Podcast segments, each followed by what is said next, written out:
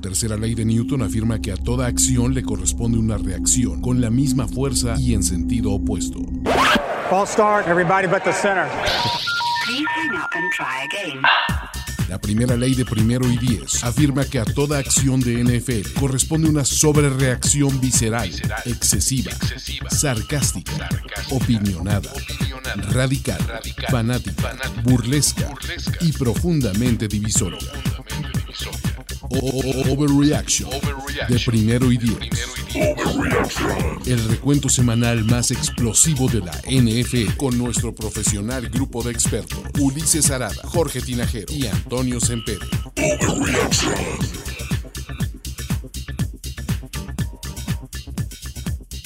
Estamos produciendo Toño. NFL Game Pass presenta. NFL Game Pass. Bienvenidos a Overreaction de la semana 18. Mi nombre es Ulises Arada, estoy con el gran Jorge Tinajero y con White Antonio Brown de forma remota porque pues, está el cobicho, está rudo, muchachos. Manténganse separados, aguanten vara, cuídense. Pero qué gran momento para algo. Y quiero empezar con el primer maldito overreaction de esto. Es el mejor domingo de NFL que hemos visto en muchísimo tiempo no es un overreaction. Eh, dicen por acá este, que, hasta la salivita se aprecia. caray, Alexis, caray. Ok. Qué barbaridad. Dos deditos. Qué horror, muchachos. No, conocen el temor de Dios. Tienen que encontrar ustedes a Jesús en sus vidas en algún momento, ¿eh? Definitivamente. al menos al Brian. Al menos al Brian. Al menos al Brian. Oye, el Brian. Estamos, estamos de. Yo sí estoy un poco de luto, ¿eh? Es que yo estoy feliz y enojado, cabrón. La verdad es que después de este domingo de NFL no le puedo pedir nada a la vida. Sería irónico, sería naco, sería mala leche exigirle más de lo que nos ha dado. O sea dentro de todo el caos que se pudo detonar, necesitábamos un milagro de Jacksonville y a partir de ese milagro de Jacksonville todo se fue en una pinche espiral descendente de donde estábamos rogando por un empate. ¿Cuántos de ustedes se imaginaron que al final del día íbamos a estar berreando por un empate y diciendo, bueno, Brandon Staley es un animal siempre, pero pues bueno, eso es completamente diferente. ¿Cómo están, amiguitos? ¿Qué onda? ¿Listo? Todo bien, todo bien. Eh, los extraño porque pues no es lo mismo, obviamente, eh, estar a la distancia, pero creo que es necesario y sobre todo por lo que se viene y las coberturas, así es que pues hay que tener cuidado, muchachos. Ha hablado la voz de la razón. Exactamente, Toñito. Hola, Toñito. Digo, esto de los efectos análogos, claramente, ustedes piensan que es un paro para mí, pero no, es muy complicado. Lo quiero hacer que, que suene como la realidad. No, la verdad es que sí fue un pinche finzazo de semana, güey. O sea, a ver, yo no estaba pidiendo un empate, pedía dos empates, güey. O sea, es más, si me apuras mucho el tres, güey, porque el, el, el, San Francisco eh, Rams, o sea, ahí pedía yo un empate.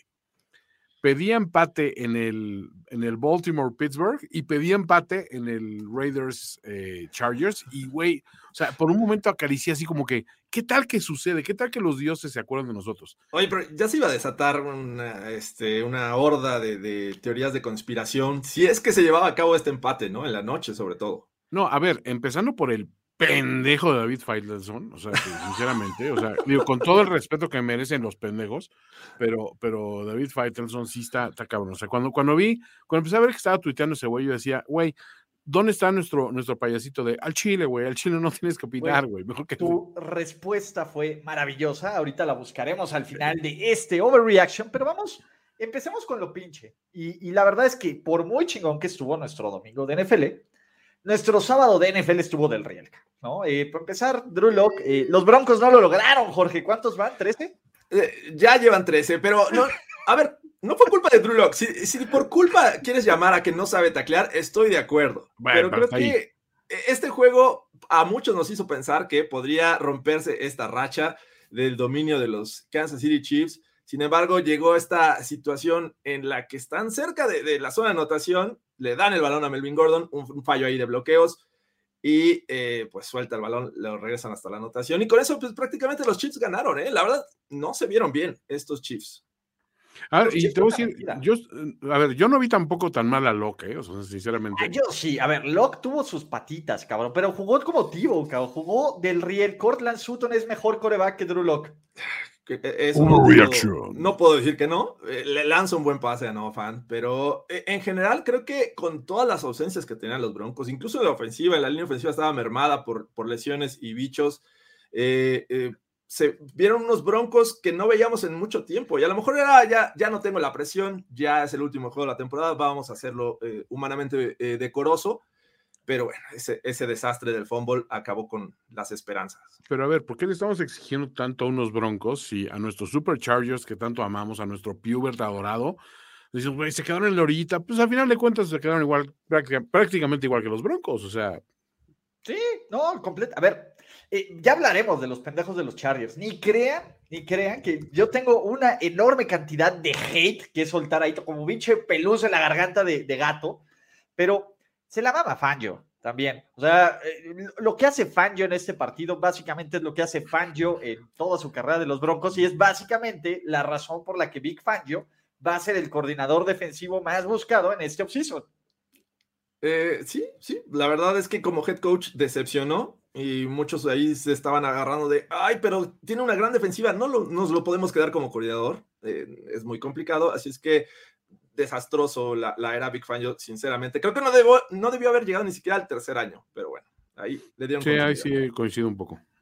Yo creo que, a ver, yo creo que sí se le necesitaba paciencia. El, el gran defecto de los Broncos es que con un mejor coreback, con un coreback medianamente luchón, este equipo hubiera sido muchísimo mejor. Y eso, pues para bien o para mal, pues no es tanta culpa de, Big Fangio. Big Fangio puso a Pat Shurmur, que se la mamó completamente, y lo entiendo. Pero, pues el tema aquí es, eh, pues, güey, a ver cuántos, digo, este, la cabeza no funciona, pero pues más para arriba, ¿no? ¿Qué onda? ¿Qué onda? Este, pues sigue arrastrando problemas de quién es el coreback del futuro y van a mendigar con su botecito y con su latita de me da un coreback para dos años, ¿no? En Denver. No, y creo que justo se hizo el año pasado el cambio de, quitarse John Elway de, las funciones de general manager y darle la oportunidad a George Payton. Entonces, creo que por ahí vienen cambios interesantes, pero también todo está el tema del dueño. Así es que creo que es difícil decirles tengan paciencia, pero creo que los cambios ya se están dando en Denver. Jorge, aquí nadie tiene paciencia, absolutamente nadie. Somos de resultados inmediatos y si mis broncos no llegan al Super Bowl, voy a hacer una. Seis años sin playoffs. Deja, deja ya Super Bowl. Super Bowl, porque no seas mediocre. Seis años sin playoffs. Caray. Del otro lado, a ver, los Chiefs se ven raros, o sea, la defensiva de los Kansas City Chiefs las últimas cuatro semanas dio el juego contra los Chargers, que, pues bueno, Brandon Staley, dio el juego contra los Bengals, donde Jamar Chase les hizo el dulce, tierno y suave amor. Y aquí Drew Locke, Drew, Drew Tebow, casi le saca este partido, cabrón. De no ser por, por las manos de perro de Melvin Gordon, que por, perdona, perdónanos, Puki, aunque tuvo ciento y chat y tantas yardas, ya denle la bola, maldito Puki. Siempre, siempre hay un fumble clave estúpido de Melvin Gordon en el peor momento. Entonces, yo creo que Kansas City, digo, solo porque los dioses del fútbol son grandes y van a enfrentar al peor equipo de los playoffs NFL 2022, pero si les hubiera tocado los, bueno, una pinche chavos, ¿no? Eh, pero me parece que estos Chiefs no son de Super Bowl. ¿Ustedes qué onda?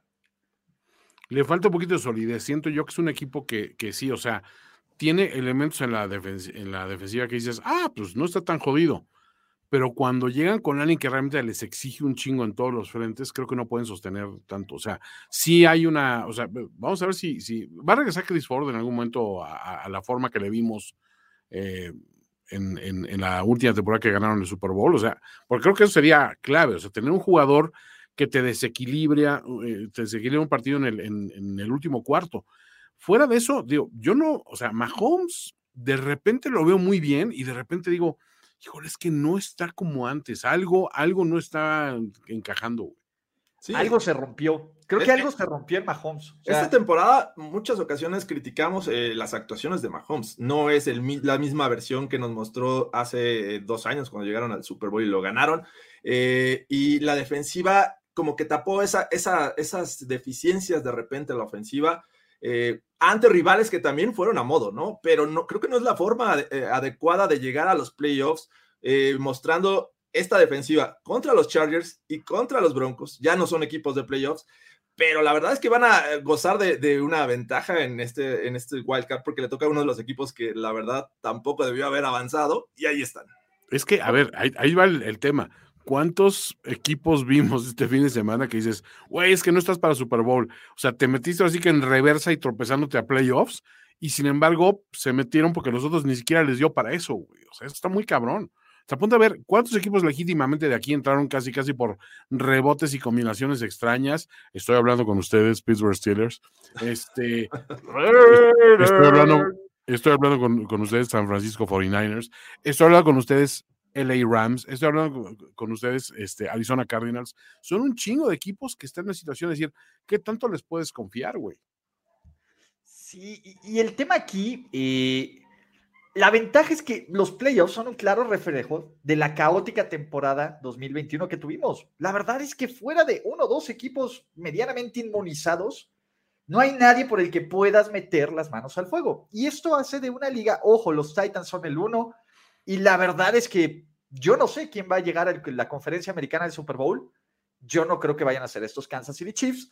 Lo que sí sé, amigos, es que los Cowboys están de regreso, pinche máquina chingona, cabrón. No mames, ¿no vieron cómo destrozaron esos mugrosos Eagles que no nada cochinos, que saben correr y nada más? Overreaction. Overreaction. de suplentes. Yo no le voy a dar, le voy a dar cero crédito, aunque nos hayan chingado a mi chingón Garner Minshew. Philadelphia jugó sin 16 titulares, se notó, aunque por la mitad del partido, mientras tuvo los Cowboys contra el segundo equipo de Filadelfia, Dallas no la pasó bien, cabrón. Y yo a Dallas tampoco es otro de esos equipos que Mike McCarthy va a hacer algo increíblemente estúpido próximamente para costarles la temporada. Y es que justo eh, faltando menos de cuatro minutos, estos Cowboys contra este equipo B, si lo quieres llamar así, de Filadelfia, iban empatados a 17, ¿no? Y, pues obviamente la preocupación empieza a notarse, pero viene el, el, desastre, se separan ahí por 13 puntos justo antes del descanso. Y bueno, la verdad es que ya después no tiene nada que hacer Filadelfia. Eh, pero sí, en algún momento creo que hay que eh, comenzar a, preguntarnos si estos Cowboys llegan en el mejor momento a los playoffs contra uno de los equipos que me parece que le puede ganar a cualquiera en estos playoffs. no, no, no, no, lo estoy diciendo Filadelfia, sino el ah. rival en turno de los Cowboys. Ah, bueno, más adelante. Más adelante, por eso. Adelante. Siento que le dan muchísimo crédito a mis Niners de repente, porque digo, o sea. Ya sabes que nos encanta, ya sabes que nos encanta, cabrón. Pero yo siento que no estoy, o sea, yo no me siento tan cómodo, eh, sinceramente, pero bueno, si a ustedes les, les late, pues sí, está bien. Esto no es de comodidad, Toño, nomás es de eso, ¿no? A ver, de Filadelfia no podemos decir nada, porque Filadelfia por segundo final de temporada consecutivo dijo, F it, no vamos a competir por nada. La diferencia es que Filadelfia está calificado a playoffs en esta temporada y pues no, no hizo una nacada a los Doug Peterson. Pero Dallas, McCarthy, Dallas, Greg Deleg ya empieza a poner los tensos.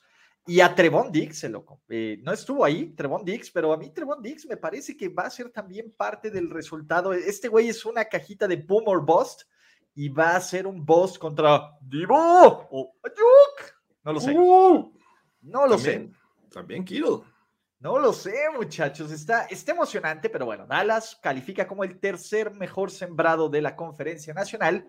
Y antes de seguir con, ahora sí, el mágico, el mítico, el hiper chingón domingo de NFL, les voy a decir algo. Oigan, ¿se quieren ganar un viaje al draft a Las Vegas para ustedes y cuatro amigos? O sea, ¿puedo ir a, Las Vegas a ver el draft, con otros amigos? Con cuatro, o sea, nosotros tres y alguien más. Alguien más que quisiéramos invitar. O sea, van a ir Viaje para cuatro personas. A, hacer overreaction en Las Vegas.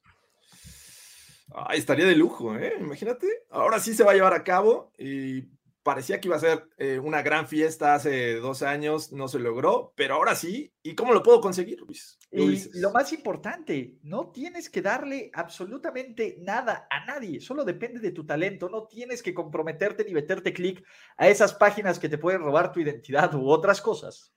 Lo único que tienen que hacer, amigos, es participar en el Super Bowl Challenge, ¿no? Ese, es el de Game Pass, Jorge. Por eso. Ah, bueno, pues es el de Game Pass, Jorge. Es el de Game Pass. ¿Qué onda, Jorge? ¿Qué onda, Jorge? ¿Qué pasó, Jorge? ¿Qué pasó, flaco? ¿Qué onda con eso, Jorge? Eh, ese es el de Game Pass. Pero métanse a Super Bowl Challenge. ¿Por qué?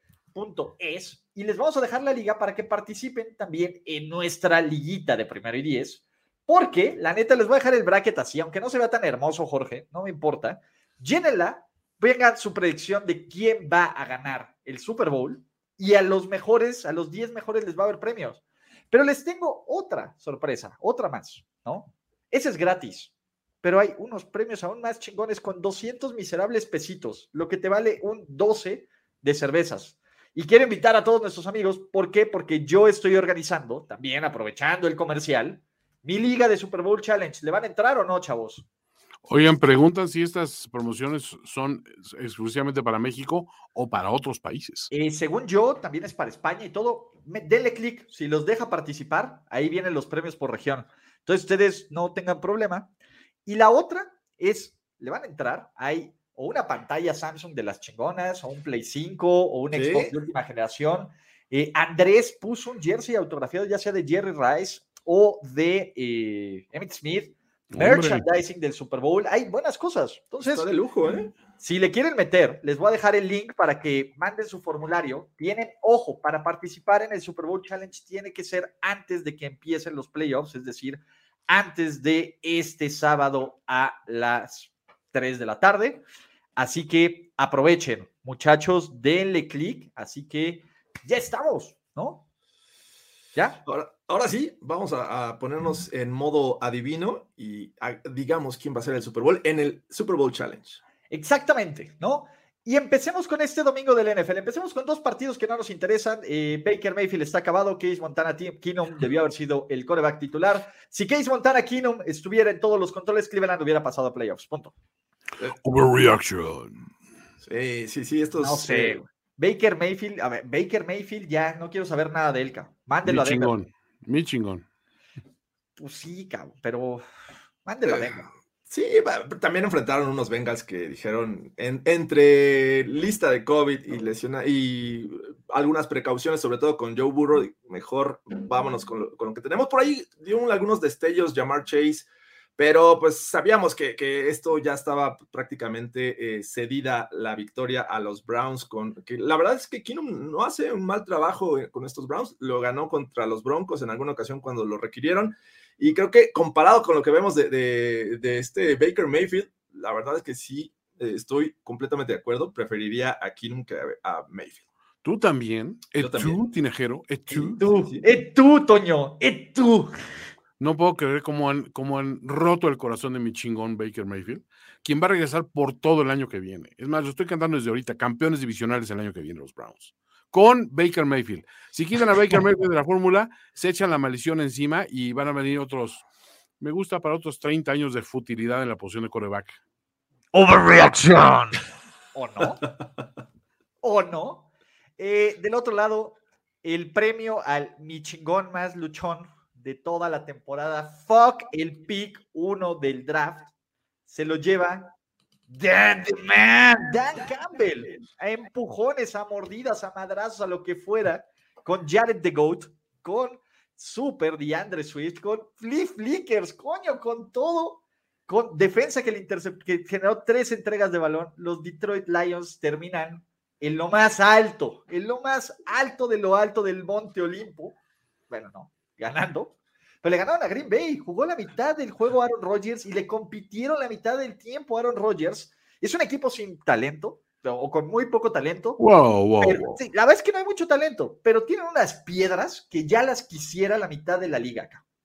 Amon Ra es un chingón. DeAndre, Swift es un chingón. Penny Sewell es un chingón. Y después de ahí, ¿quién más? ¿No se les hace este que se tardaron en el uso de estas jugadas sorpresa a los Lions, que, sacaron un par y fueron anotaciones ambas. Entonces, eh, ya estaban eliminados desde hace mucho tiempo y ¿por qué no usarlas? Eh, eso me causó un poco de, ruido. No, te voy a decir, yo honestamente, creo que lo dije en un principio, los, los Lions primeros, perdieron sus primeros juegos por márgenes muy, muy diminutos. Y siento que lo que está sembrando ahí Dan Campbell, de alguna manera, como que puede dar frutos eh, en algún momento. O sea, ok, pierdes el primer pick, pero eso demuestra que tienes mucho más pinche orgullo que ambiciones pendejas, que dices, pues también una diferencia entre un primer y un segundo pick, a lo mejor no es gran cosa en esta NFL moderna. O sea, siento que más bien tienes que mandar el mensaje de, güey, nadie nos va a pasar por encima, güey, no somos unos pinches jodidos, no somos los Giants, pendejos. Exacto, no somos, quieren cosas, quieren cosas cutres, váyanse a Nueva York. Aquí en Detroit, güey, nuestro basurero en flamas merece respeto. Te navajeas si lo tratas, si lo ves feo. Totalmente. Qué barbaridad. You only get one shot. Y creo que esa es la actitud correcta, pero yo no quiero, eh, yo no sé cuánto este, esta actitud, a ver, ¿qué tanto me puede motivar Dan Campbell semana a semana? Si, tácticamente, pues todavía creo que pues, es el cuate que está tratando de meter las figuritas que, que, van en cada uno de los espacios, ¿no? Los triangulitos en los triangulitos, los circulitos en los circulitos. Este es un equipo para Gardner Minshew, güey. Minshew en este equipo, o sea, los mete a playoffs. Ah, ¿Te parece? Overreaction. Es que Minshew mete a muchos equipos en playoffs y Charlie, gracias por, por, por, por tanto y por tan poco. A ver, los Broncos con Minshew están en playoffs. Los Browns con Minshew están en playoffs. Los Steelers con Minshew son el uno de la americana. Punto. y de mi corazón. Overreaction. No, no mames. No. Eh, eh, yo creo que estos Lions van a ser entretenidos, viene un off-season interesante, tienen el pick 2 del draft, ¿no? Que ya también ya estaremos hablando del draft en todo en este maravilloso canal, pero yo se los dije que iban a ganar los pinches Lions, se los dije. ojalá, ojalá usaran mm, en más ocasiones este uniforme, la verdad es muy bonito, el casco así limpio, todo plateado, eh, está, está bien muy padre. Y el azulito, a mí me encanta, o sea, creo que son Creo que eso es lo que tiene que hacer Detroit, y morder más, más rótulas de los rivales. Parece que Anthony Lynn fue un one and done en este equipo. Anthony Lynn, pobrecitos. Pobre, pobre de la gente de los Chargers. Está salada acá. Ni hablar. Pero bueno, ¿qué más sigue, muchachos? ¿Qué más sigue? Eh, Kansas City haya sido, como haya sido, ganó. Lo cual obligaba a los Tennessee Titans a tener un triunfo por si, por si, por si eh, querían tener todos los juegos de playoffs en casa. Y Toño, año nuevo, inauguración, reapertura, reapertura de Juan y Julio, de, la, de las, ¿cómo se llama? De las balatas Juan y Julio. Y por fin Julio. Julio anotó, carajo. Marcos y molduras, Juan y Julio, no tienen sucursales. yo soy Juan, yo soy Julio. Y no tenemos sucursales. Y, y manos le van a faltar a la competencia para, para poner los marcos y molduras. Exactamente. ¿Y, qué tal? Güey, qué, qué, qué, gusto me dio ver a The Deep haciendo esas cosas. O sea, cada vez que anotaba yo, en mi mente sonaba Ulises. The Deep. Güey, es que The Deep, güey, creo que entre eso y Amonra, el inmortal, güey, creo que tiene que ser de mis apodos favoritos. Pero parecía un juego eh, realmente dominado, ¿no? Ya un 21-0 21 iban ganando los Titans. Pero viene esta aparentemente desastre porque creo que se, confiaron demasiado. Vienen tres series ofensivas que, que fueron tres y fuera. Y la cuarta iba a ser tres y fuera, si no es por una jugada clave que están ya cerca de ahí de The Deep, se escapa y consigue el primero y diez, una jugada rota, y de ahí viene la, anotación de Julio Jones, que ya los pone con 28 puntos, pero la verdad hay que destacar, ¿no? Lo que hace Davis Mills con estos Texans, con el talento limitado, eh, haciendo relevante una vez más a Mendola, y bueno, los Titans lograron ganar, pero solamente por tres puntos, ¿eh? eh yo creo que sí llegó la relajación. Sí. Este Mendola y Rex Burhead van y chingan a sus madres sus Novo Patriots, cara. Y saben, ah. solo qué puedo decir. Davis Mills es el coreback mejor preparado de esta generación, güey. Punto, güey. Punto, güey. Mi pinche muñequera, güey. Quítate, pinche macorco el mugroso, cabrón. No es sobre Davis Mills. No, me encanta lo que hace Davis Mills. A ver, aquí yo se los dije, güey. Si alguien empezó a mamar a Davis Mills desde un principio, fui yo. Overreaction. Overreaction. Te digo, o sea, haciendo relevante el talento que tienen los Texans, ¿no? Era este, prácticamente Brandon Cooks, pero involucra a Mendola, por ahí Nico Collins, eh, y bueno, Rex Burkhead siendo también parte importante de esta ofensiva y buenos momentos que mostraron a la defensiva también, pero no es suficiente. Creo que eh, hay futuro. Me parece que si rodean a Davis Mills de, mejor talento, línea ofensiva, eh, podríamos verlos siendo relevantes en poco tiempo. Sí, un corredor semidecente, o sea, ya Brandon Cook, o sea, demostró que sí puede, o sea, hacer una, una mancuerna interesante con, con Mills. Y, creo que, o sea, es muy meritorio lo que, lo que hizo este, en materia de cocheo. Eh, fíjate, estos dos equipos es que estos dos, equipos, ponte a ver lo que hizo Bravel ante la adversidad absurda ¿Sí? y lo que hicieron los Texans, eh, un equipo que no dábamos un peso con ellos, que aparte suman en la polémica de todo lo que sucedió en el offseason con, con, con Deshaun, ¿no? Entonces, güey, a mí respeto para los dos equipos y más respeto aún porque Deep sacó a relucir la playera de los Houston Oilers. Güey, estuvo de huevos la playera de los Houston Oilers, pinche Deep, güey. Es un chingón, pinche Tannehill. Y otra cosa, y yo no sé, me cagan los Texans, güey, por su dueño y por el idiota de, de, Nick Caserio, güey. Pero están sonando que a lo mejor iban a cortar a David Cooley, lo cual sería una pendejada sí. épica, Ojalá no pase, ¿eh? Te voy a decir algo, o sea, equipos Broncos. Lions, equipos como los Texans, güey, le pusieron todos los huevos del mundo a un roster que estaba lejos de ser talentoso, cabrón. Y, y a mí sí me enojaría, bueno, fuck the Texans también, pero pues venga, ¿qué más sigue, muchachos? Tennessee tiene todos los juegos de playoffs en casa y el juego que disparó el caos. el juego que, como diría cierto chicharito, nos puso a imaginar cosas chingonas, güey. ¿Por qué?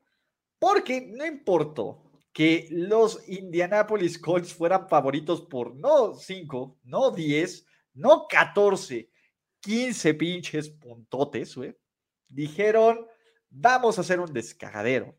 Y el partido que estábamos esperando de Trevor Lawrence, la magia de Sunshine, parecía final de college con Clemson, con todos ellos, y con una defensa que hizo ver mal a todos los Indianapolis Colts. Yo sé que todo el mundo quiere cagarse en Carson Wentz, pero ¿dónde está su Jonathan Taylor? ¿Dónde está su DeForest Buckner?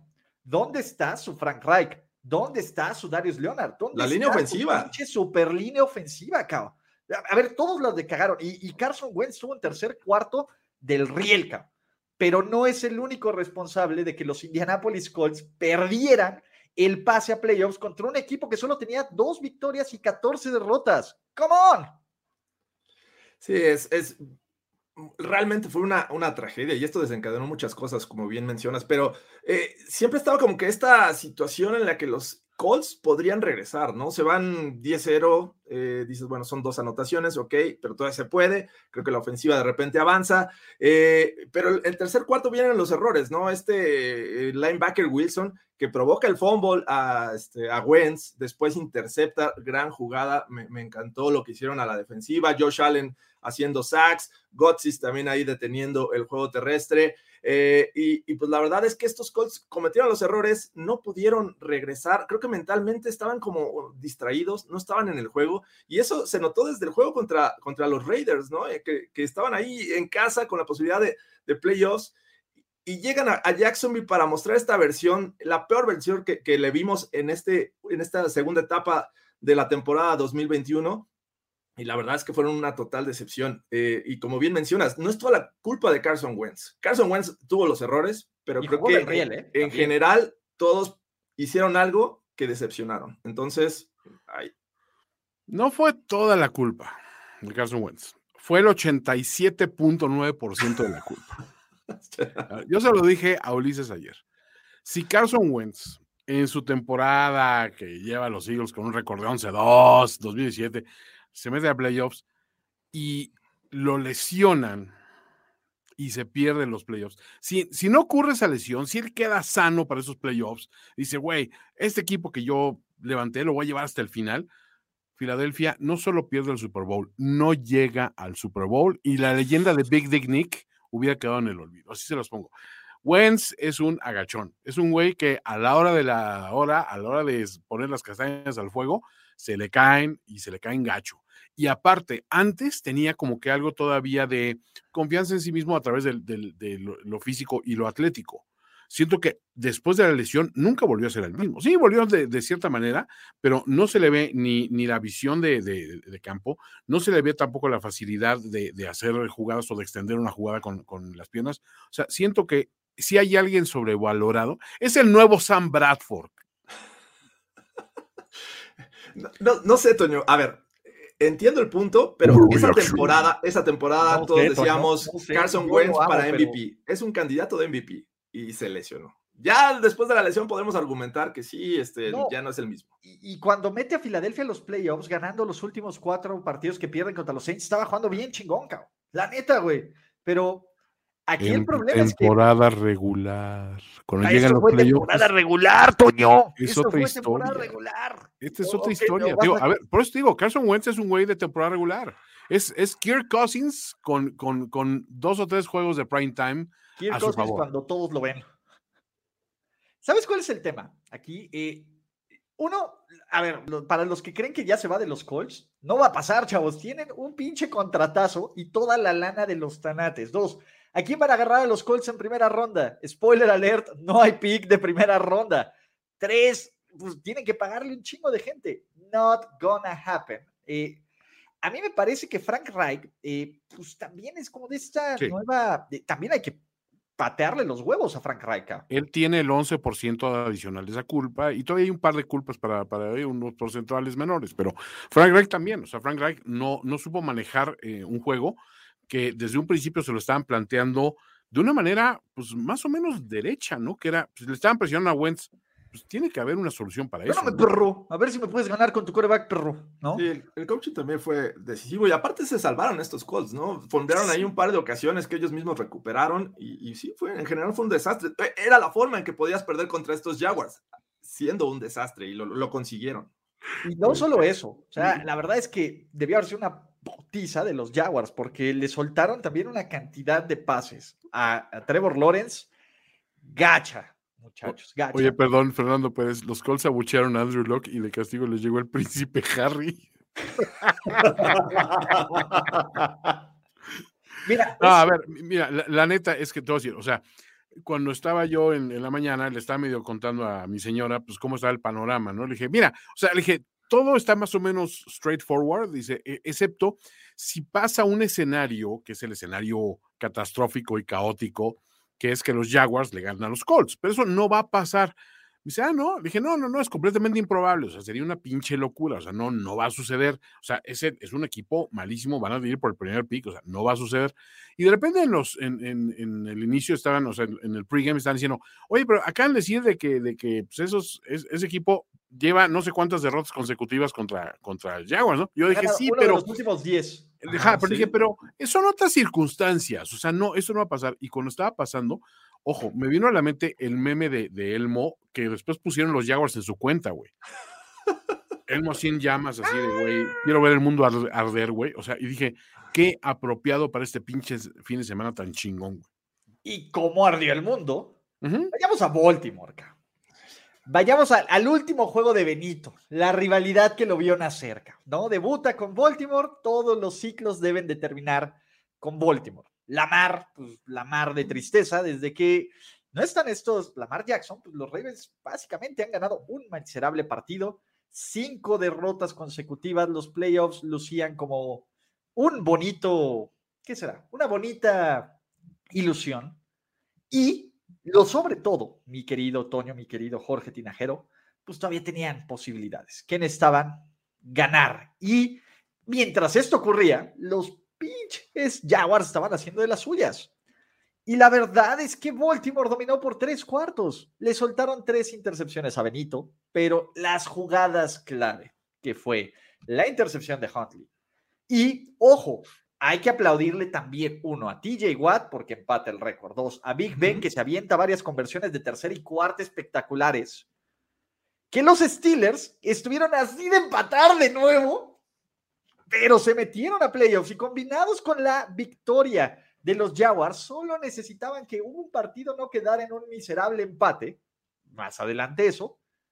Y Pittsburgh a empujones. Pittsburgh con eh, un Najee que estuvo lesionado y que regresó, con una ofensiva que pues, a veces veía patética, pero con una defensa que hizo la chamba excepto por tierra. ¡Y está en playoff, perros! ¡Agiten esas playas! Y de aquí el Estergo y tu Seven vive más que nunca. Está vivo, está vivo, pero sinceramente pasen la receta porque no sé a qué deidad se encomendaron para que ocurriera este milagro. Primero que perdieran los, los Colts y después eh, que ganaran en Baltimore. Es cierto, iban contra Huntley, pero Huntley eh, había mostrado cierta regularidad mm, contra los Packers, contra los rivales. Espérame, pero estaba haciendo la chamba, no nada espectacular, estaba haciendo la chamba. Lo que sí me, desespera mucho de estos Ravens es ¿por qué no involucrar desde el principio a la Tavis Murray cuando tiene, sabes que eh, te está dando ganancias? Empiezas con Freeman, Freeman te da 21 yardas, eh, y cuando le das el balón a Murray, te hace acarreos largos, te, te, responde y eso evita que, ocupes mucho el brazo de, Huntley, quien, ya vimos que tiene un, brazo, no, no, no quiero decir, le falta fuerza, es la realidad, le falta fuerza y a veces le pone demasiado aire y fue un tordo muerto este que le intercepta eh, este Edmonds. Sin embargo, creo que a pesar de todas estas deficiencias, los Ravens tenían el juego y lo dejaron ir por este, este error de, de Huntley. Así es que, bueno, ahí está Benito. Brown, y, la verdad es que decía, Brown para 2022. Alejen a cualquiera de estos equipos porque ganaron los Ravens, también tenían la posibilidad de, de, avanzar a playoffs, ¿no? Entonces, bueno, uno de estos se metió. A ver, yo lo voy a decir porque nos hemos zurrado en estos Steelers una y otra y otra vez. Estos Steelers en los últimos tres juegos del año y esto ya dieron el upgrade de ser un equipo mediocre a ser un equipo bueno. Fine. O sea, no, no, no lo voy a retirar eso. Te voy a decir, y no es. No es Ahí te va. Te voy a decir por qué está la lógica. Uno, porque Big Ben ya sabe perfectamente lo que puede hacer y lo que no puede hacer, y se, está, se concentró a hacer lo que puede hacer. No sé si es el elemento emotivo de, güey, es mi última, mi, mi, mi, última cabalgata hacia el atardecer, pero pues lo voy a intentar. Toño, sondaste como, es verdad, soy un payaso, pero ¿qué le voy a hacer? le voy a hacer? Es, es eso, es, es, lo que tiene Miguel. Está en el ocaso, está en el momento José José grabando a dueto con Sarita de su carrera, güey. O sea, pero de Tienes la Sarita Arpía, Toño. Eh, pues, a ver, sobra decirlo. Yuyu. Güey, a ver, tenemos TikTok Bowl. ¿TikTok Bowl? Sí. Jackson, los Jacksons Mahomes contra los Chase Claypools. Y Julius. No, y ahí hay otra cosa. Deontay Johnson y Chase Claypool, o sea, elevaron su juego. O sea, o sencillamente, Fumble Mood, o sea, se convirtió de repente en un arma viable. La defensiva nunca aflojó. O sea, TJ Watt salió a partir jetas y a mascar chicle y se le acabó el chicle desde el primer cuarto. O sea, Minka Fitzpatrick sigue haciendo lo suyo. O sea, es un equipo que ya conformó lo que se necesita para ser un equipo, que era lo que le criticamos todo el inicio de la campaña. O sea, yo sí estoy dispuesto a decir que en ese, eh, en ese momento la trayectoria, es más, el mismo Tomlin aprendió a decir, güey, en lugar de nomás aplaudir, voy a intentar hacer una que otra cosa distinta y mis respetos, güey, o sea, la neta, pues sí, a estos, a estos no están para Stairway to Seven, pero siento que al menos entraron con un poquito de dignidad que a muchos equipos quisieran haber entrado así. ¿eh? O sea, mira, hay gente que dice, bueno, ¿y Harvard cuándo va a ir al hot seat? Perdió seis juegos consecutivos, cinco de estos juegos por tres o menos puntos. Por no tomar los malditos puntos. No, aparte por no tomar los, malditos puntos, ¿saben quién es el factor que hubiera ayudado a eso? Su coreback favorito, pendejos. A ver, para que ya no digan que, su controversia de coreback. Me... Lamar Jackson, en estos seis partidos, mostró lo importante que es para este equipo. Al final es la diferencia. A ver, por uno, dos, el, el coreback te vale tres puntitos, ¿sí o no? Sí. Sí, sí, El coreback te vale como siete, pero el coreback te vale tres. Ponle seis. No, no hay que exagerar, seis. Ah, sí, porque, bueno, también está este, ¿cómo se llama? Nuestro chingón de, de Tucker, pero, güey, Team Lamar, güey. Lamar nos duele, carajo. Pero Pittsburgh está dentro. No sin antes llevarse ¿Cuántos pañales Tena colectivos han de haber utilizado nuestros amiguitos que agitan esas toallas durante el... aparte, solo imaginemos cosas chingonas. ¿Qué tan arenosos hubieran estado los fans de los Steelers con todas las teorías de conspiración si el pinche juego termina en empate, Eso es lo único, güey. por eso lo pedía yo, güey. Por eso lo pedía, güey. Hubiera estado súper chingón. O sea, eso es lo único. Güey, eso hubiera sido un gran momento para estar vivos, ca. Sea, solo ver las lágrimas de acero colectivas, güey, por la integridad del juego y porque pinche NFL amañada y nos odian todos, güey, hubiera sido maravilloso, ca. Maravilloso, güey. Porque aparte, güey, hubiera sido una pendejada increíble cómo justificar el épico, increíble y sui generis juego que fue el Raiders contra Chargers, cabrón. No mames, ¿cómo, cómo, ¿cómo le haces para coreografiar las dos últimas pinches series ofensivas de Herbert? Más adelante. Pero, pero, a ver, yo, yo sí, me, me, causa un poco de conflicto este tema de que los Steelers ya son un equipo bueno. Creo que es un equipo sin balance. No, Toño, es un equipo sin balance y un equipo sin balance no puede ser bueno. La ofensiva está eh, la verdad, jugando muy mal. Ben Roethlisberger ya no está jugando bien. E, es, cierto, es su despedida y, lo pones a lanzar 40 eh, pases, 50 pases, pero te genera 16 puntos a la ofensiva, 13 puntos. Eh, pues la verdad es que no estoy de acuerdo con ello. Te genera alma, vida. Te genera alma, vida y corazón. Y, y estoy de acuerdo Jorge Tinajero cochinos views y cochinos intereses en la liga, carajo. Y, estoy de acuerdo que, a lo mejor los Steelers, por ser un, equipo que, tiene mucha afición, eh, es importante que estén en los playoffs por términos de negocio. Pero ser un equipo bueno en este momento, no estoy de acuerdo. Les voy a decir algo. Los equipos que se han deshecho de Antonio Brown están todos calificados a playoffs esta temporada. Dato de Andrés Ornelas. Wow. Steelers, Patriots, Raiders y Buccaneers. Ahí les va, ¿eh? ¿Quieres llegar a playoffs? Manda Antonio Brown al carajo, muchachos. Antonio. Pero Antonio, ¿no? Que bueno, pues no, no, no, ha sido la mejor de las semanas para nuestro special friend Antonio. Eh, en un partido donde apestaba a harto tocino, Kirk Cousins, no lo vimos, Kirk Cousins lanzó tres touchdowns y aquí se fueron todos los, los combos de, de head coach y general manager. Adiós a Zimmer, adiós a Nagy, adiós a este, Ryan Pace, adiós a Spielman. Todavía va a seguir Kirk Cousins porque le sale muy caro. Y pues bueno, pinche Andy Dalton, güey, yéndose como los grandes, cabrón. Pinche pick six al muerto de Patrick Peterson. Haciendo relevante a Patrick Peterson. Hazme el favor. Caray. Juegazo.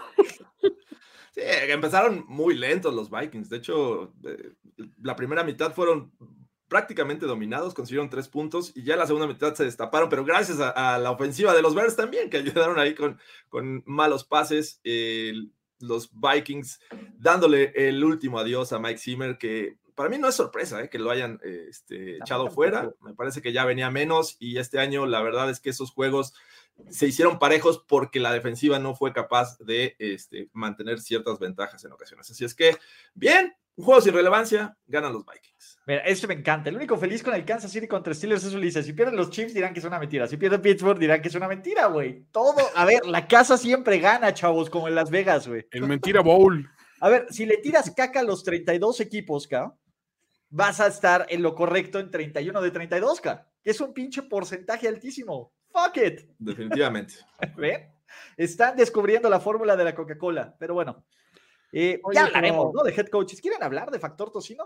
Pues creo que solo cuando toquemos el tema de Miami, porque, eh, o sea, ojo, me duele perder el, drop de, de ese Brian, pero este, pero siento que es, es de, de, las, o sea, no quiero ver una NFL donde Matt Rule tiene trabajo de head coach y, y Brian Flores no, güey. No solo Matt Rule, cabrón. Joe, Joe Pepe Juez, Pepe Juez, no, no, lo han corrido a Pepe Juez. A ver, pero ojo, ya se fue el general manager, ¿no? Eh, ya se, retiró. Ya se retiró. Ah, hizo, hizo, un Steelers, ¿no? Pues sí, a lo mejor es una especie de, oye, Pepe Juez, tú también, ¿no, cabrón? O sea, digo. Las genialidades de Pepe Juez. Creo que no hemos hablado de ese juego, pero creo que ese coreback sneak habla por sí mismo, ¿no? Eh, sí. A ver, tercera y nueve y te avientas un coreback sneak, fuck off. A ver, imagínate cómo está el público de los, o sea, la audiencia de los Giants neoyorquina hoy en los, en los talk shows de radio opinando de que no se ha ido Pepe Juez, güey. O sea, e, eso sí es impresionante, porque si hay una afición, o sea, las aficiones de Nueva York son, son muy cabronas también, pero si hay una afición tóxica hacia un mal coach, o sea, es más, cuando el coach es ya no malo, sino más o menos, se ponen locos. Ahora imagínate con Pepe Juez y que descubren que hoy lunes hay güeyes que se, hay güeyes peores que ya se fueron y Pepe Juez sigue ahí. Está cabrón, güey. O sea, tiene que estar increíble. Yo sí me voy a poner al rato a checar en, shows así, el de Mike Frances y todo eso, a ver, qué dicen, porque sí va a estar perro, güey. ¿Sabes cuál es el tema aquí? Eh, bueno, se va Gentleman, que es una basura. Los Giants son el peor equipo del NFL. O sea, son, son un equipo con poco talento y sin nada de huevos. Y sin una dirección en absolutamente nada. A mí me emputa ver a los Giants y me emputa más pensar que este equipo le ganó a Philadelphia Raiders y a los, este, ¿cómo se llama? Y a los Saints, O sea, ese fue el Mata Survivors, güey, la putiza que le metieron a los Saints. El tema aquí es, güey, ¿cómo lo arreglas, ca?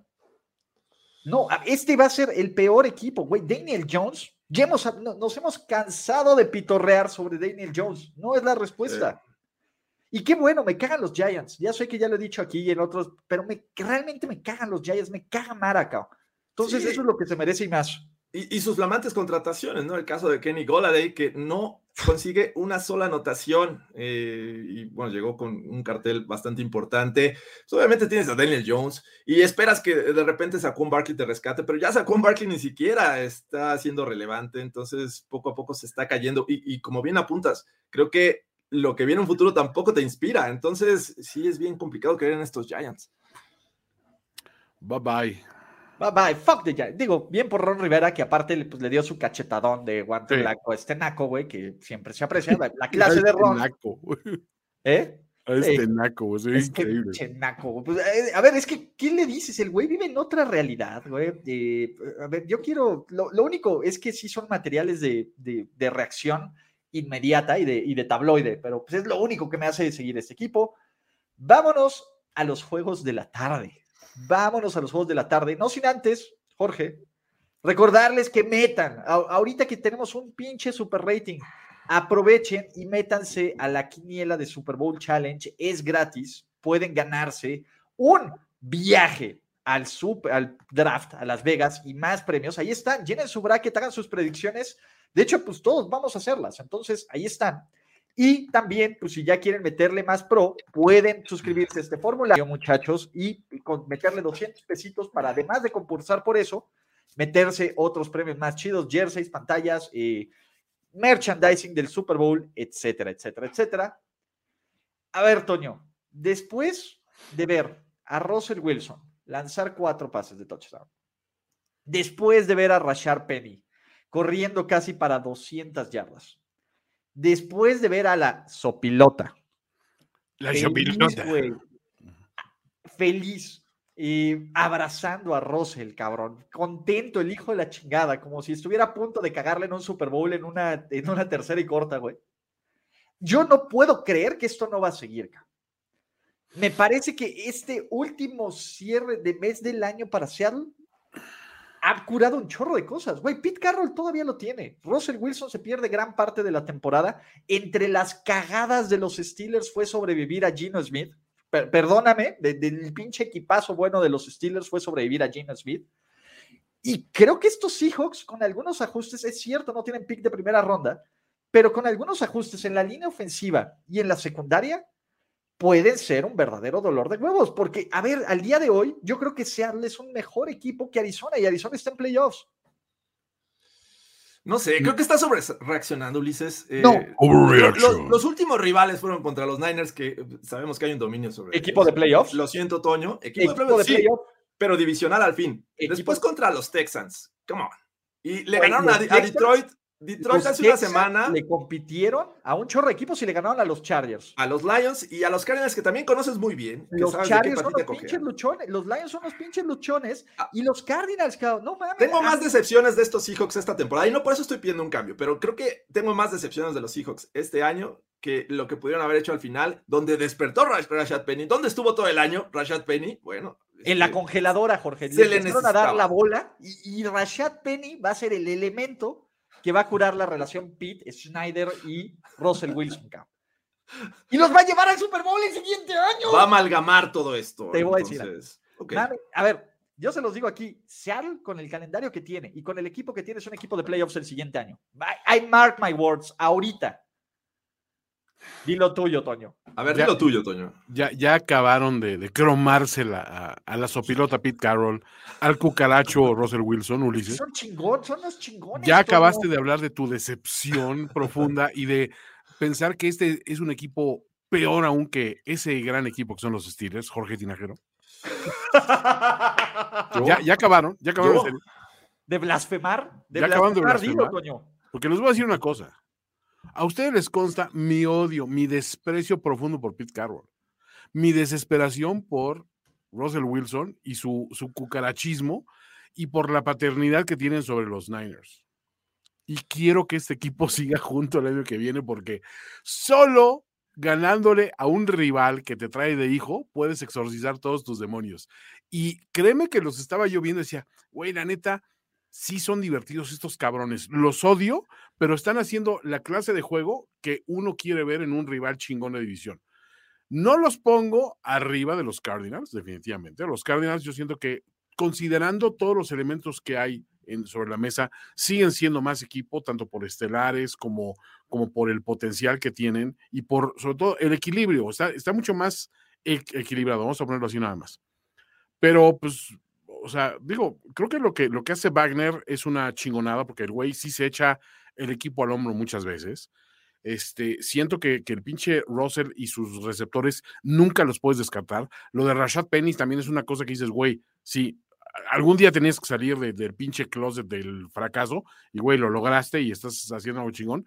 Siento que cerraron muy bien y la neta sí me dolería ver que esta, esta fórmula se dividiera, ¿eh? O sea, no sería lo mismo llegar y el año que viene te mides contra Russell y dices, pues sí, pero no está la sopilota en el pinche sideline con su chiclote.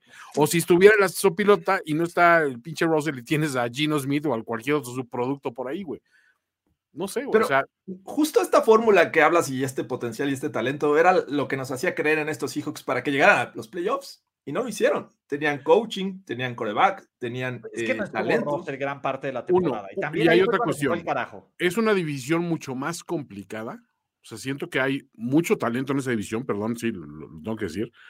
Este, y por otro lado, o sea, digo, el rol de juegos a lo mejor no ayuda. Y un equipo, pues a veces tarda demasiado en llegar a su punto chingón. O sea, ¿qué, pasó con los Colts? A lo mejor hicieron un early pick en un punto y se cayeron a la hora de la verdad. Los mismos Cardinals tuvieron un arranque brutal y se cayeron a la hora de la verdad y cerraron con cuatro de cinco derrotas. O sea, siento que estos Seahawks en una temporada que hubiera sido más abreviada o, más o sea, que le quitas algunos de los juegos del principio que dieron unas pinches lástimas de la chingada, o con un Russell sano, sano un poquito antes, hubieran podido aspirar a más. Cuando Russell estuvo sano en el arranque, decíamos, esta pinche división todos están para ganar en algún momento dado. Está, eh, este año se iba a perder, este año se iba a tener un voto de MVP, era lo que decíamos. Eh, y, y les voy a decir algo, y esto no es overreaction, güey. Combo de coreback, head coach en esta división, Pete Carroll les da la vuelta a todos, cabrón. A ver, y eso no es overreaction, cabrón. Pero les da como 10 vueltas el hijo de la sopilota y el cucaracho, cabrón. Honestamente, sí, o sea, uno se alimenta del otro, o sea, Pete Carroll así, o sea, su, su, chicle masticado se lo deja en el piquito así al pequeño cucarachín, y aquel se lo come y lo mastica así y, y hace ¡ah, ah! como su papá, ¿no? Este, pero siento que, que, sí, hay, hay un elemento ahí de, de, simbiosis, de que uno le ayuda al otro y que digo, si rompes ese pinche vínculo, pues está cabrón, güey. O sea, creo que no es la decisión más acertada. Siento que este equipo sí deberían ponerse como que un poquito la, la idea de decir, pues a lo mejor hay forma de, de resolver esto, ¿no? Eh, los Cardinals son una pinche mentira, me, me, caga Cliff Clinsbury. Eh, son una mentira. ¡Qué bonito! A ver, Toño, con esa defensiva ¡Qué les van a hacer el dulce, hipertierno amor en Monday Night Football. Qué bonito, la Conner. La Conner es muy chingón, güey. Qué bonito. Qué bonito es muy bueno, güey. Ah, qué bonito es mejor que Lamar Jackson. Fin. No. Eh, el final de esta temporada de los, de los Cardinals vimos mm, cosas que nos sorprendieron para bien y para mal. Entonces, no sabes qué versión vas a tener en playoffs. Vamos a ver qué pasa, pero sin duda creo que este, yo no les creo tanto para este Monday Night Football. Pero bueno, pasemos al panorama de playoffs, porque también en la conferencia nacional se pusieron a rezar. Primero, empecemos con el partido fácil. Los New Orleans Saints con medio coreback de un lado y medio coreback del otro, pues hicieron la chamba, ¿no? Eh, Atlanta medio lo hizo interesante, pero sinceramente, pues no, a ver, pues, Atlanta, el Centra ya, por favor, ya mándelo a Denver, ¿no? ¿Qué, tal te caería un Matt Ryan? Jorge? No estaría mal, pero primero tengo que ver. Si es tan tengo que, tengo que, y Matt Ryan, creo vuelta, no. Déjame calarlo. Oye, dale una vuelta. Si tiene los servicios de agencia, pues igual lo consideras. Factura original. Depende de cuántos kilómetros. Es, único dueño, es único, dueño? de Atlanta. Entonces, también. eso, Déjame probarlo de aquí a Puebla a ver cómo se siente en su vida. Exactamente. Aquí el tema este, es, pues Matt Ryan lo intentó, ¿no? El hombre hecho máquina ya no apareció Corda Goat. Del otro lado, pues bueno, con una combinación de Super Trevor, ¿qué tal te caería un Trevor Simian, Jorge Tinajero? Ahorita de lujo, ¿eh? regresa, por favor, si me estás viendo, regresa. Los ex Broncos brillando como siempre, y, una defensiva de New Orleans que en serio, eso sí la voy, la, la voy a extrañar en los playoffs, porque será una gran defensiva. Pues los Saints hicieron su chamba acá. Sean Payton también con piezas de repuesto en la posición de coreback desde que se nos cayó The Amazing. El hubiera, muchachos, ¿no? Pues simplemente puso a los Saints en posición de calificar a playoffs. A nada. Pero lo que no contaba, porque del otro lado estaba ocurriendo. Si les he dicho que Sean McVay nunca había perdido un partido, un partido, cuando iba ganando al medio tiempo acá. Es correcto. Y quiero decirles, y les voy a compartir un video, porque oficialmente me caga Sean McVay. ¿What? Oficialmente me caga. El pinche es un pinche naco. Por los véalo, ve, véalo. Ah. Véalo, pinche gato, cabrón. Eso no se hace así. Vete, métete, cabrón. Agarra a tu cabrón que te tiene que agarrar en cada jugada, güey. Es un gato, no es la primera vez que lo hace acá. Fuck Sean McVay. Fuck a los Rams.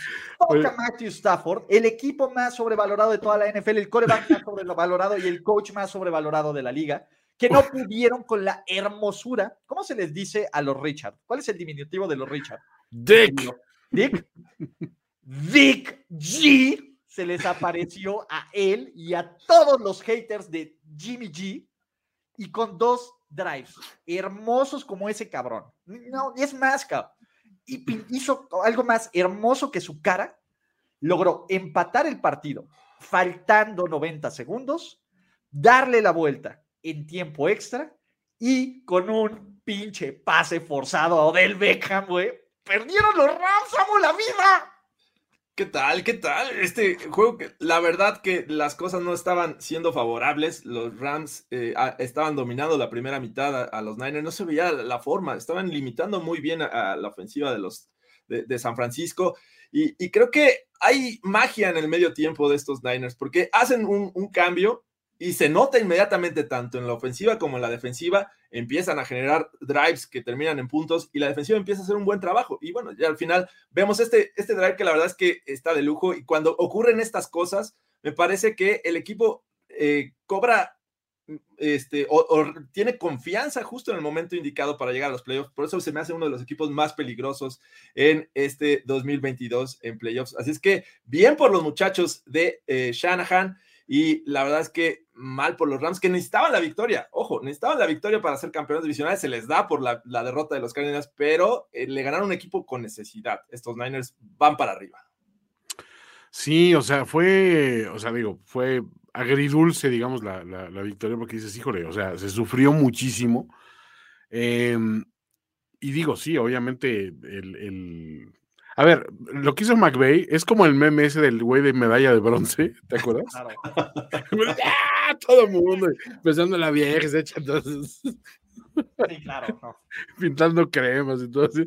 o sea, sí fue un poquito así, o sea, creo que sí se entiende un poco la. la o sea, entiendo, entiendo tu, tu, tu punto, ¿no? Pero este, a ver, ayer sí me, me, o sea, creo que todo lo que quería yo que respondiera el equipo lo respondió bien. O sea, Jimmy G haciendo lo suyo, Elijah Mitchell contribuyendo. Mi Divo, güey, mi Divo es un pinche regalo de los dioses de la NFL a la humanidad, rompiendo récords. Eh, el, surgimiento de Jawan Jennings como una, una tercera opción súper viable. Ayuk también haciendo pinches atrapadas chingonas. O sea, creo que las, las debilidades creadas de San Francisco siguen siendo una secundaria que todavía está muy parchada y que todavía comete ciertos errores. Digo, Norman es muy quemable, Manuelito este, Moslips tampoco está así al, al 100. O sea, creo que todavía es el punto donde quisiera yo ver una mejora, pero Fred Warner ayer salió destapado. O sea, creo que salieron todos a hacer su chamba y se notó, ¿no? Y digo, hay un par de intercepciones así que dices, bueno, son las que no te gustaría tener de, Jimmy G, pero pues. La segunda, güey, le voy a dar todo el crédito, acá. Es una, es una payasada de jugada de Jalen Ramsey. O sea, la toca como cuatro veces antes de. lo matan tres veces antes de caer al piso, Toño. No, y hay, y hay, otro. Y aparte, no sé si es en esa, pero le dan un madrazo a Jimmy G después del, del, ese que es lo que él se queja. O sea, dice, güey, no mamen, o sea, o sea, había tirado el pase y dos segundos después fue, vino el putazo, ¿no? O sea, pero digo, es, es ponerte a, ver minucias que es ni al caso.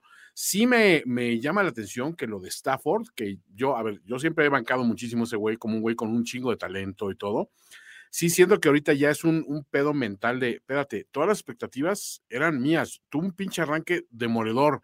¿Qué chingados me está pasando, güey? Siento que es un pedo ya de psicólogo, güey. O sea, eh, digo, a lo mejor lo estamos, es una lectura muy a, profundidad, pero siento que sí es un pedo que tienen que, eh, atacar los, los, Rams en este momento. O sea, cuando están arrancando los playoffs, dices, todavía es momento de poner alguna salvedad ahí. ¿No, será un, tema de, que McVay los, los quiebre mentalmente en algún momento? ¿no?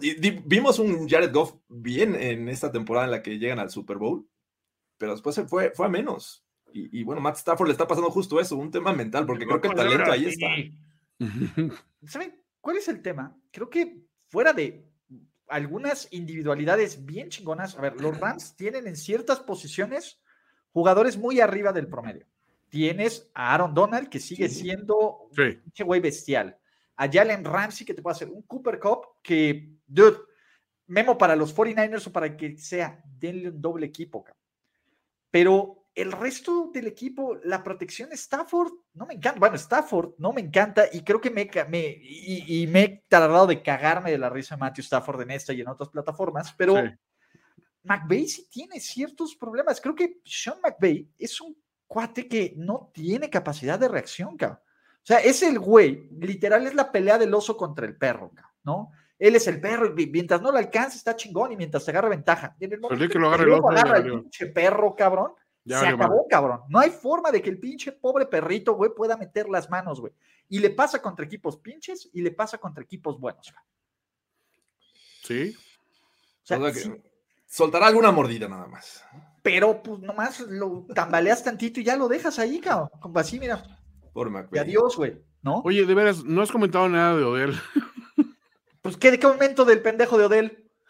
Es que por contrato su recepción una mano que no fue, el pase forzado, ¿qué, qué, hacemos? Oye, ¿no, ¿no han notado una cosa?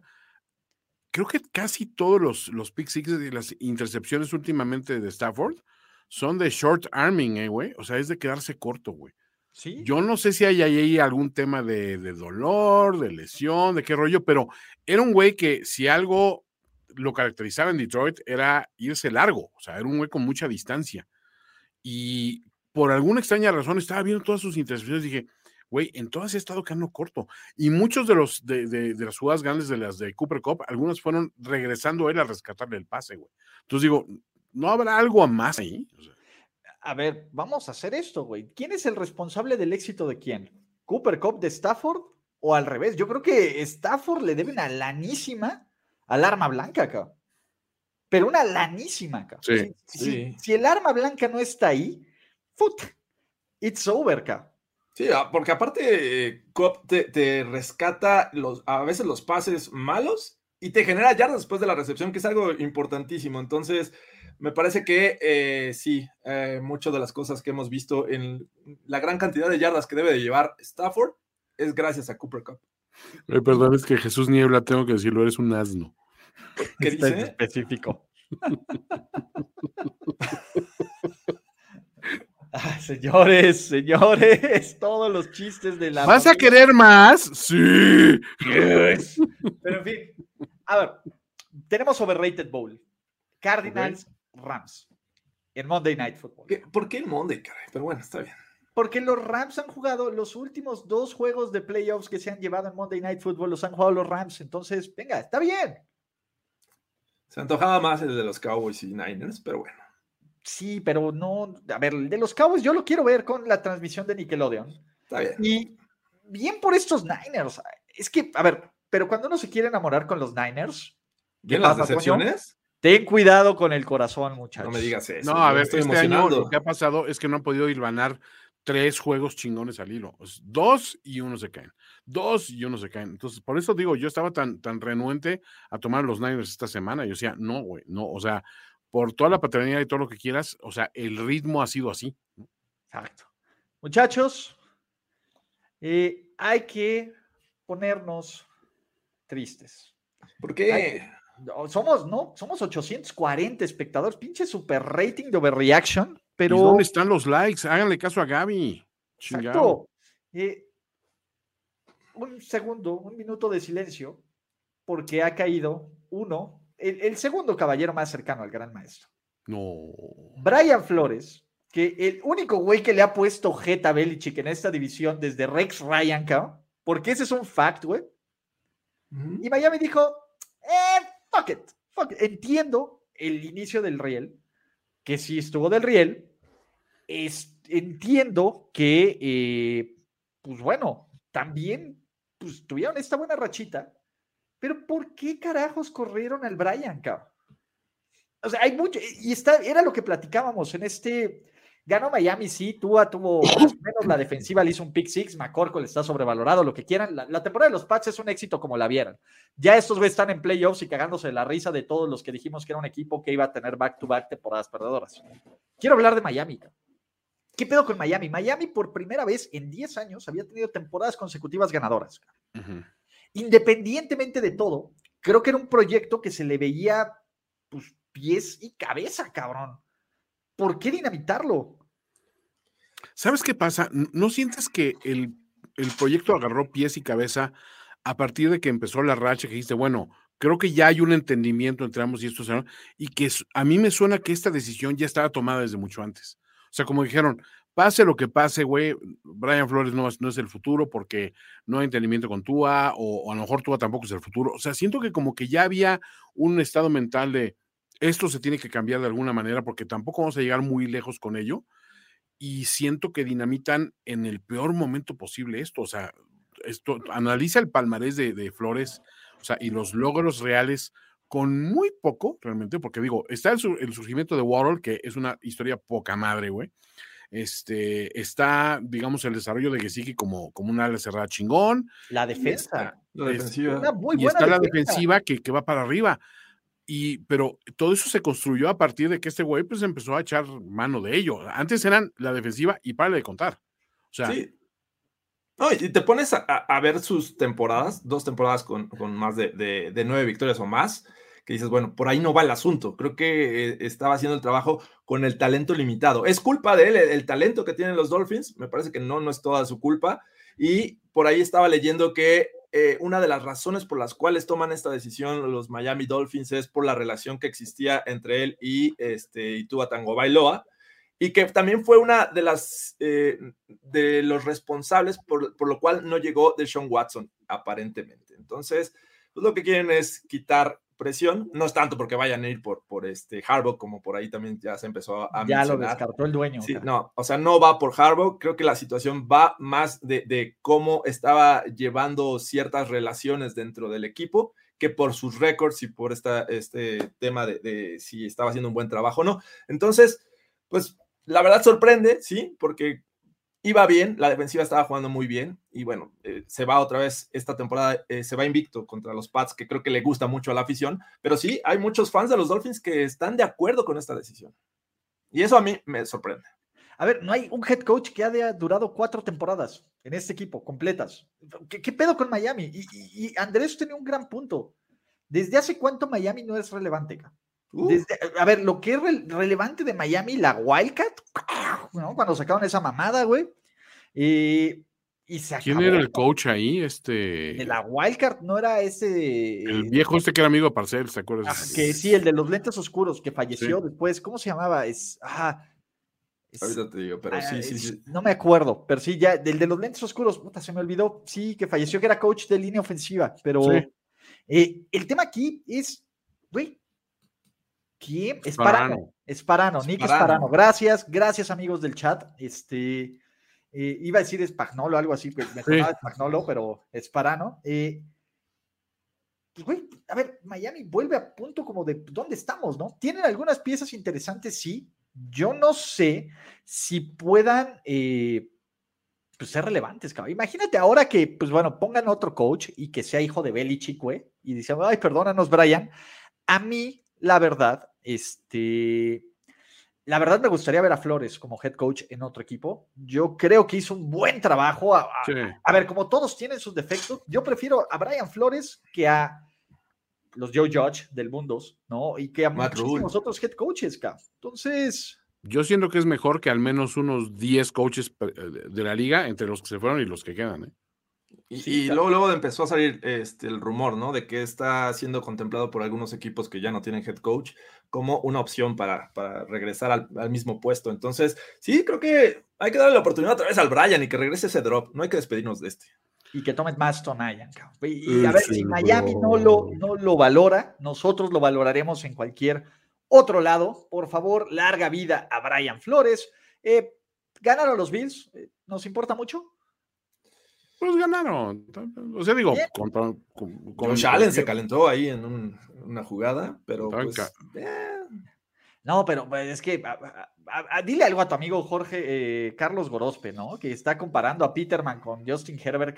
sí lo vi. he, visto hot takes, güey, enfriarse con mayor, que, que duran más, güey, que el tweet de 20 minutos, güey, que Carlos Gorospe dijo que Justin Herbert era como Nathan Peterman y pinche. Voy a, voy a hablar seriamente con él, definitivamente. Ya tengo reservado el, tiempo y el espacio para decirle. No hagas eso. No, lo hagas, por favor. O escóndele la mona, George, porque la verdad es que. Exacto, dosifícasela. la mona mata, güey. Carlos, si me estás escuchando, nos hablamos en la tarde. Carlos, eh, el pedo de las conmociones sí está cabrón, güey. Pues si vas a saltar en mesas, casquitos. y no cuenta tu sombrerito de búfalo como casquito, carnal. No, no, no. eso no ayuda, ¿no? Pero, pues bueno, ¿qué más eh, va aquí? Eh, ganó Tampa Bay, ¿no? Los Tampa Bay Buccaneers son el 2. Eh, Tommy le lanza pases a Gronky para que tenga sus bonos y Antonio Brown nomás los ve y dijo, y nada más piensa, hijos de esa lana era mía. Esa era mi lana, güey. Pero vámonos al juego de la temporada. Vale madres el final. Me parece que el partido que nos regalan los Raiders y los Chargers, con virtudes, con un chorro de virtudes y con una enorme cantidad de pendejadas, es for the ages, muchachos. El partido que debió terminar en empate, pero que el pendejo de Brandon Staley y a ver, si alguien puede poner un, counter de pendejos cada vez que hable de Brandon Staley, porque van a ser muchos, encontró la forma de perder. Vámonos de atrás para adelante. A ver, venga. A punto, faltando menos de dos, faltando 40 segundos. Los Raiders corriendo el balón. Brandon Staley en tercera, faltando unos 38, decide pedir tiempo fuera acá. Hasta ese momento, Derek Carr, Rick Bisacha y un chingo de jugadores de los Raiders dicen, pues vamos a jugar con el empate, que corran y que siga corriendo el reloj. Que aparte, hay un, hay, una, hay un punto estratégico que valida eso, ¿eh? De decir, si ahorita, o sea, intento, y por alguna razón le, doy tiempo a Herbert, Herbert sí puede mover el balón de regreso, eh, güey. Sí, no, no, no. Y creo que los Raiders, en cierto momento en ese drive, empezaron a correr el balón y los Chiefs están haciendo lo correcto de, ah, no van a pedir el tiempo fuera, y los Raiders sacaban la jugada con uno o dos segundos en el reloj de juego. De, nuevo, parecía que estaba pactando. Sí. Y los fans de los Steelers traían un pinche nudo en la garganta y, una frustración brutal, cabrón. O sea, eso, y, hubiéramos estado los pitorreando del video que sale Mike Tomlin, así como lo de McVeigh. Hubo, había un video de Tomlin bailando en Instagram que hubiera sido espectacular. ¿Qué hace el pendejo, perdón, de Brandon Staley? tiempo fuera. Con eso, pues, les dice a Bisaccia, le dice a Decar, vamos a pensar, ¿saben qué? No, no queremos Kansas City, vamos a chingarnos estos cabrones. Y pues bueno, hacen la jugada que a lo mejor la pudieron haber hecho eh, también, pero pues en este tiempo le das tiempo de pensar a su, a su rival y de tomar esta decisión, esta decisión que simplemente fue una idiotesca, una idiotez espectacular. Daniel Carlson que no ha fallado en el Ale Giant, no falló, mandó a los Raiders y a los Steelers a playoffs. Y voy a empezar a justificar a Justin Herbert, Ulises, ¿dónde quedó el príncipe que era el mejor que Mahomes? No pierde ocho juegos y pierde pase contra Texans. Herbert 14 y 6. Ok, las victorias son responsabilidad 100% del equipo, del coreback. Para empezar, porque a mí me parece, y ojo, estos Chargers debieron de ganar 13 o 14 juegos y Brandon Staley les costó por lo menos 5 juegos en su pendejezca. Es un imbécil, cabrón. Aparte se la jugó en cuarta y una de su propia yarda 19. ¡Ah! Me gusta la solución de Alejandro Martínez, ¿eh? el Brian a Chargers. Imagínate al Brian. Por favor, por con favor. Herbert, con Pubert. No va a pasar. No van a correr al pendejo de Brandon Staley, pero deberían, carajo. Se, lo pusieron, se lo pudieron haber dado, pero le dieron, le dieron a Tua. Brandon Staley es el cabrón que en clase decía, bueno, yo más que una pregunta, tengo una aclaración. es esa clase de cabrón que dices, güey, no, güey, o sea, no, no mames, o sea, o sea, empieza por regularte a ti lo que haces y responsabilizarte de lo tuyo, y después invéntate tus cosas cuties para salir adelante, porque no es por falta de personal. Tienes un pinche equipazo, güey. Tienes un coreback dos que llega de una vez en cada generación, güey. Tienes unos receptores que te cagas. Tienes un arma ofensiva brutal como Austin Eckler. Tienen hasta, hasta, ciertos talentos defensivos que en un momento dado te pueden desequilibrar un, un juego. Y sales con esas mamadas, perdón, pero, pero no, güey, o sea.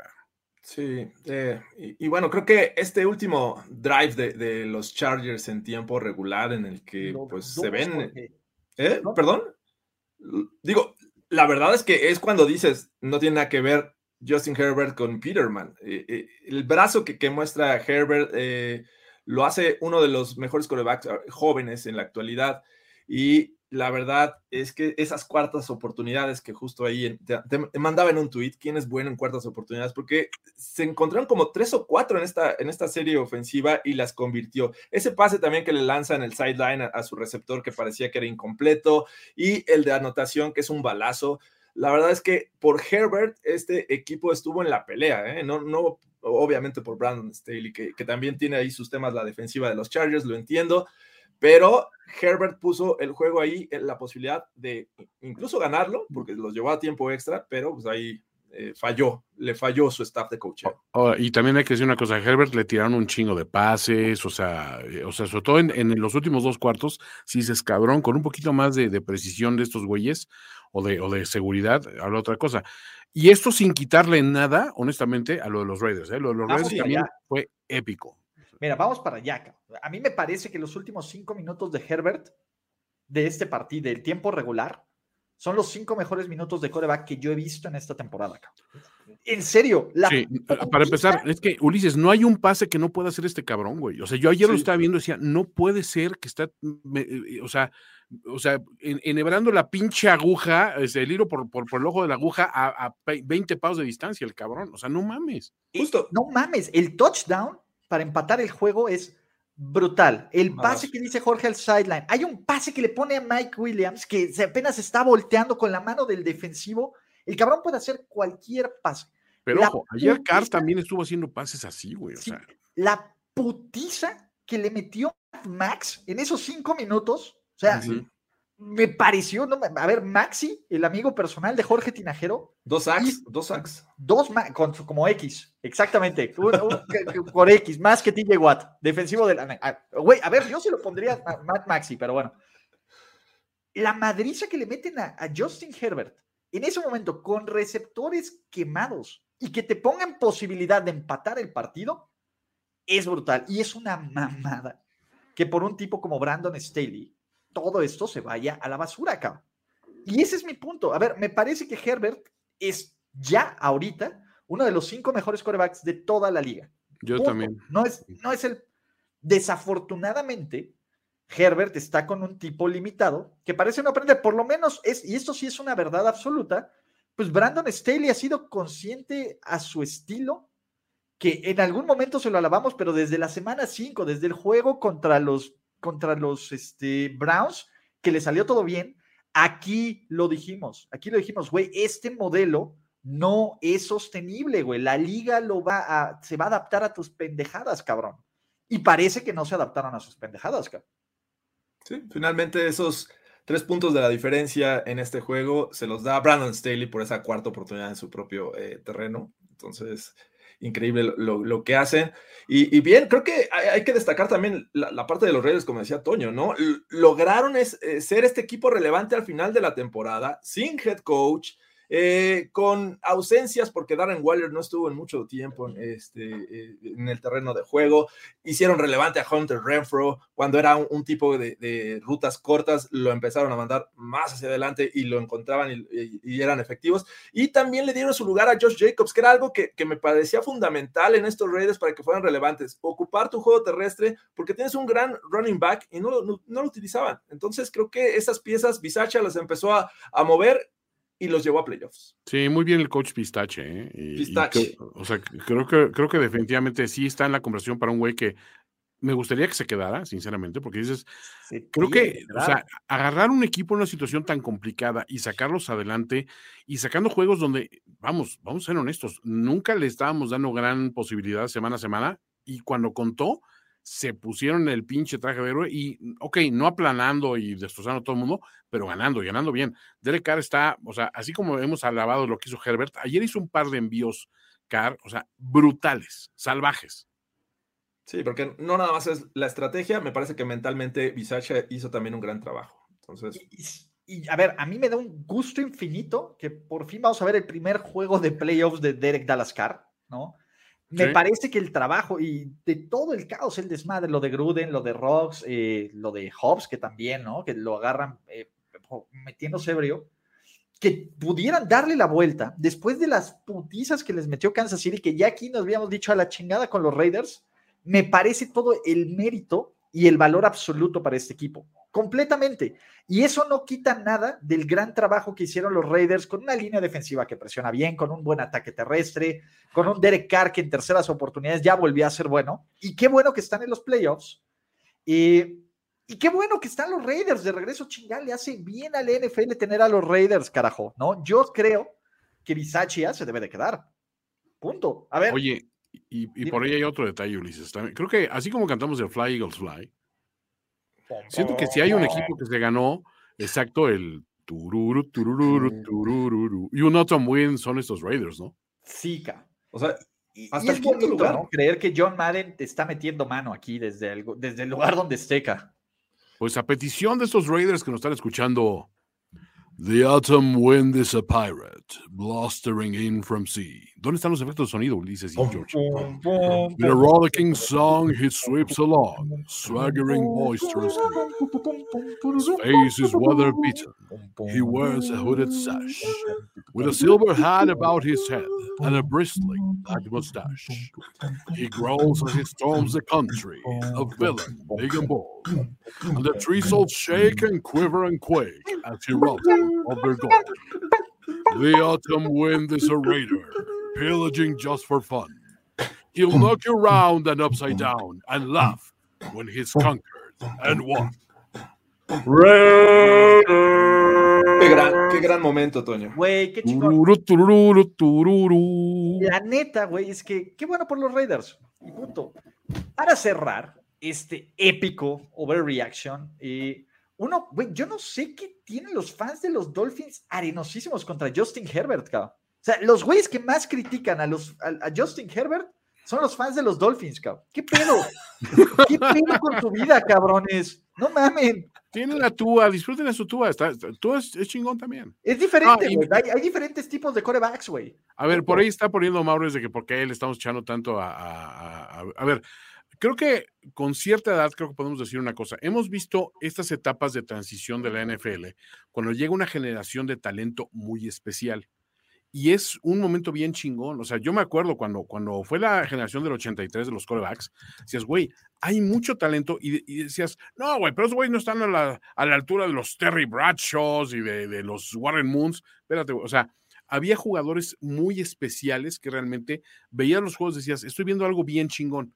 O sea, y creo que es lo que estamos empezando a ver ahorita. Hay, hay talento que sí destacan en algún momento y lo hace de una manera brutal. Consistente, o sea, que digas juego tras juego. A ver, perdón, el mismo Brady lo hemos visto tener juegos de cagada. Este mismo año también, un par de juegos que dices, güey, tiraste intercepciones este, inusitadas, eh, cuando todo el mundo le cantábamos una victoria de cuarto cuarto, tiraste otro, otro INT, le vimos tirar pick sixes y no pasa nada. O sea, creo que el cuerpo de trabajo general de los corebacks es lo que habla de sí mismos y sobre todo ver los envíos que hacen. O sea, creo que todo el mundo que vimos a Brett Favre en sus buenos momentos decíamos, ese güey es un, es un güey especial. Tira un chingo de intercepciones, sí, pero te hace el pase que nadie más te puede hacer. Y es lo que estamos viendo con güeyes como Herbert, con güeyes como Burrow también de cierta manera, con una, madurez de, de, Carr también que, pues, no le esperábamos y bueno, no, no digamos como Rock, pero, pero pues hay, hay güeyes buenos. Y es que el tema, hablando ya de corebacks, creo que eh, hay quienes llegan necesitando de ese talento en el coaching para que inmediatamente sea relevante, ¿no? El caso, en algún momento Tom Brady, yo, yo no sé si hubiese llegado en una situación diferente, hubiese sido tan relevante inmediatamente. No digo que no, le hubiera costado un poquito más de trabajo tal vez. El caso de Mahomes, si llega fuera de Andy Reid, posiblemente no estuviéramos viendo la magia inmediata con Patrick Mahomes, porque sabe Andy Reid cómo sacarle el talento. Pero creo que Justin Herbert es a donde llegues, te va a mostrar ese talento e incluso puede ser relevante a pesar del coaching. Y creo que lo estamos viendo con los Chargers. Y te voy a decir algo, el tema es, eh, Justin Herbert eh, desafortunadamente está limitado por el coaching. Anthony Lynn, año uno, y me duele con todo el cocoro, güey, pero estos Chargers no van a ser relevantes mientras el pendejo de Brandon Staley, el contador de pendejos. Regresemos a la historia. ¿Cuántas veces, y eso George lo sabrá, decías, el potencial de John Elway se está viendo retenido por el estilo de juego de un coach, Dan Reeves, sin quitarle nada a Dan Reeves como coach, pero no era el coach para aprovechar ese nivel de talento. Exacto. Y, digo, lo mismo decir, es que Dan Marino, el coreback más impresionante, el coreback puro más impresionante, que el mismo Joe Montana dijo, no mames, a Marino lo hubieras puesto en los, en los 49ers y no hubiéramos ganado cuatro Super Bowls, hubiéramos ganado ocho, cabrón. O sea, de ese nivel, o sea, habla del respeto y de, de encontrar la fórmula adecuada. Y lo que comentó Ulises también, o sea, que el coach adecuado con el coreback adecuado es una pinche fórmula que es casi imposible de derrotar, güey. A ver, y les voy a decir algo, a ver, Herbert puede ser bien chingón, güey, y va a ser medido por sus logros, y no tiene ningún logro, cabrón. punto. A ver, no, no, tiene ningún logro, no ha calificado a playoffs como Joe Burrow, no tiene las victorias que tú completamente. Eso no quiere decir que no sea un buen coreback y que no sea un güey que me encante ver. O sea, creo que es el coreback que más me gusta ver lanzar, cabrón. Y me parece que yo no sé qué coreback te pueda convertir cinco cuartas oportunidades y largo seguidas acá, con el juego en la línea acá. Sí. Punto, güey. Yo es lo, es lo, único que me voy a quedar. y la frialdad, güey. O sea, la neta es que sí. O sea, no, no lo viste tirando el pinche pase ahí de. No, o sea, el güey moviéndose, haciendo el movimiento y enhebrando donde solo él podía poner el pase. Y eso es lo que tenemos, en lo que tenemos que fijarnos, güey. O sea, la neta es una cosa bien chingona eso. O sea, cuando reconoces que está sucediendo, creo que tienes que dejar al lado el haterismo de si te cae bien o no el equipo o el jugador, lo que sea, y apreciar lo que tienes. Sí, hace un año decíamos Herbert necesita línea ofensiva, ya la tiene, eh, creo que el próximo año necesita coaching. No, sí, mejoró, mejoró. Rashawn Slater. Este, sí, no, a ver, Rashawn Slater. No, viste a Maxi, güey? No, obviamente. El lado derecho, güey, era, pero... era, Mike Remers en un Super Bowl, Sí, sí, sí, pero bueno, eh, tienen que pagar por, por, mucho tiempo. Creo que este, esta línea ofensiva fue mucho mejor que la versión en 2020 y eh, al menos en talento va por buen camino, pero sí, el coaching está siendo la decepción este año. Exacto. Mira, lo mismo pasó con Andrew Locke, Creo que es un caso similar. Y les voy a decir algo. A mí me emociona más el brazo de, Herbert que el de Drew Locke, que el de Andrew, bueno, que el de Drew Locke. A mí, también, a mí pero que el de Andrew Locke también, cara. A Andrew Locke también le emociona más, güey. A Drew Locke también le emociona todo más, pero. Seguramente, seguramente. Pero, a ver, que si un chingón no significa que va a tener éxito. Exacto. Ahí está el caso de Marino. Así de fácil. Imagínense a Herbert en Denver. Ah, ya, ¿para qué? ¿Para qué, para qué me hago esas? En ese equipo de Denver, con esa defensa, aún con el pendejo de Fangio, cabrón. Imagina cosas chingonas, George. Exacto. Sí quiero, sí quiero, de verdad. Me esfuerzo. Pero, pues bueno, muchachos, con esta bonita apología a Raiders, eh, ¿queremos dar eh, garantía de reaction para los playoffs o no? Ah, estaría bien, ¿no? ¿Cuál, cuál? ¿Dónde ven el, el equipo visitante que seguramente va a ganar. New England Patriots. Los Pats ganan en Buffalo. 49ers. 49ers. Yo también veo los Niners. ¿eh? No, digo, los Niners son de cajón, pero New England Patriots. Ok, aparte de los Niners. Mm, Raiders. Oh.